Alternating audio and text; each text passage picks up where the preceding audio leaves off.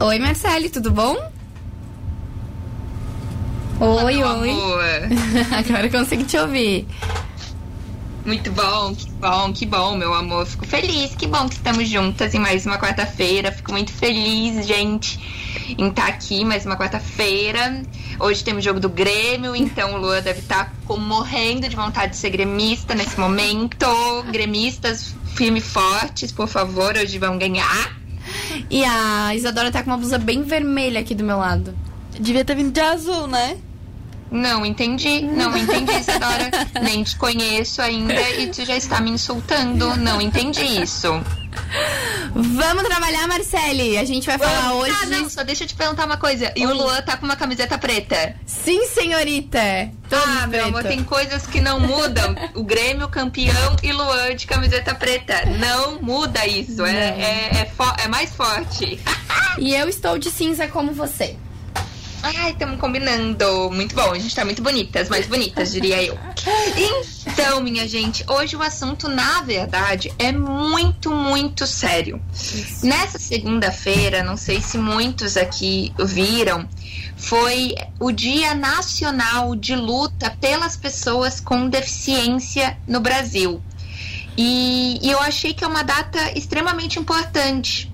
Por que essa data é tão importante, né? Eu, nas pesquisas da vida, eu descobri que 15% da população mundial tem algum tipo de deficiência ou física ou mental, que podem ser, ah, preciso usar cadeira de rodas, ou tem deficiência visual ou auditiva.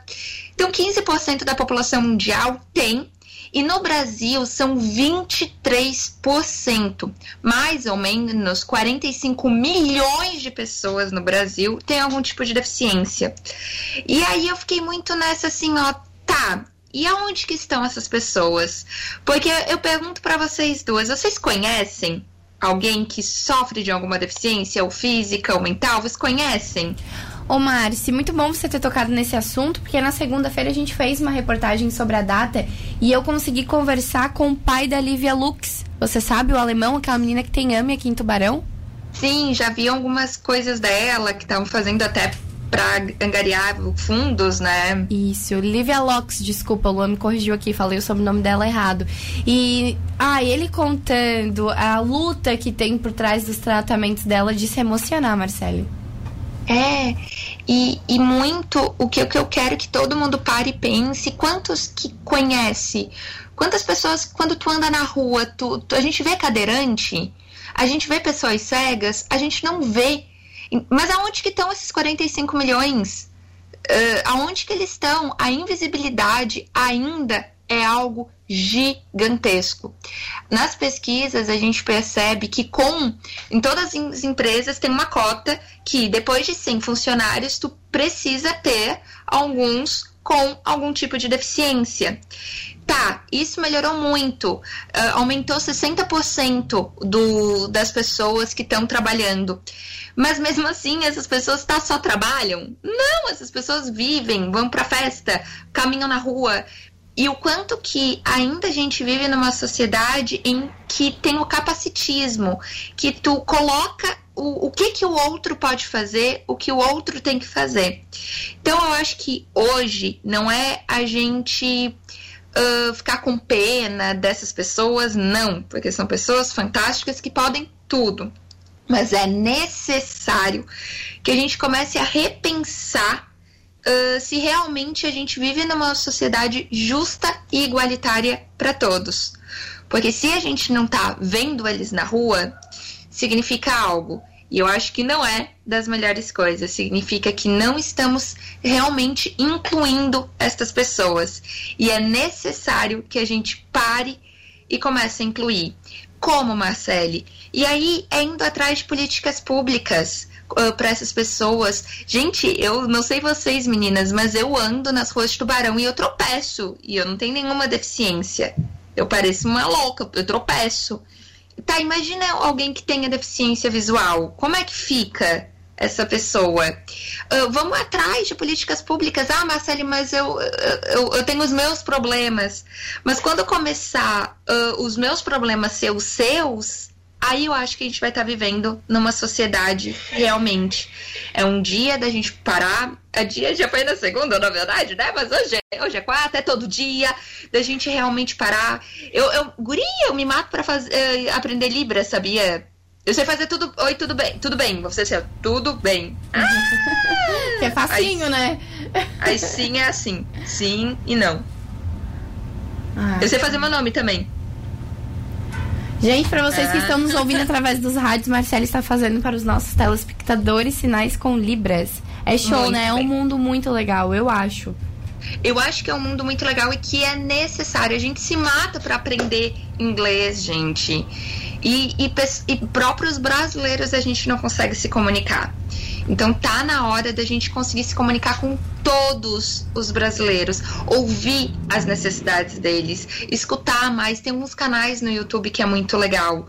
Eu acho que a gente só vai conseguir realmente ser uma sociedade quando todo mundo se respeitar. Por exemplo, o Luan começar a me respeitar e parar de colocar uh, fotos do Internacional aqui que eu estava falando e, e, e ficava olhando para minha frente, tinha a bandeira do, do Colorado. Hum, eu acho que a gente tem que começar a se respeitar, sabe? O Luan começar a realmente trocar de camiseta e, e, e, por favor, botar uma bandeira bonita aqui para, para as pessoas ficarem felizes.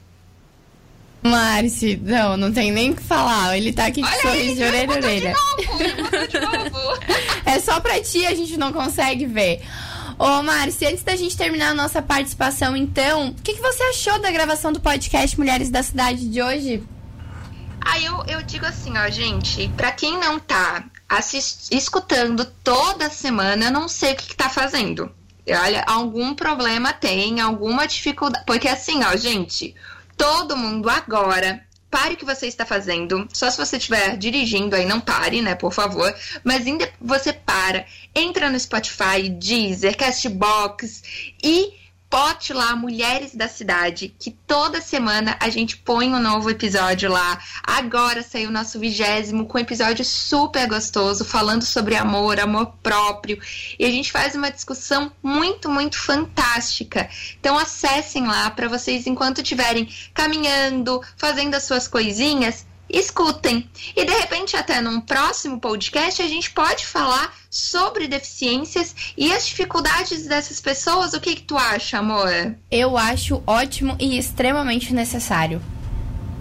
Ah, eu acho, eu acho que é bem legal, porque a gente precisa, assim, falar mais pra gente entender. E até, eu sempre digo assim, a gente precisa escutá-los para realmente saber o que, que a gente pode fazer e é necessário. Então, gente, vamos se atentar, vamos escutar.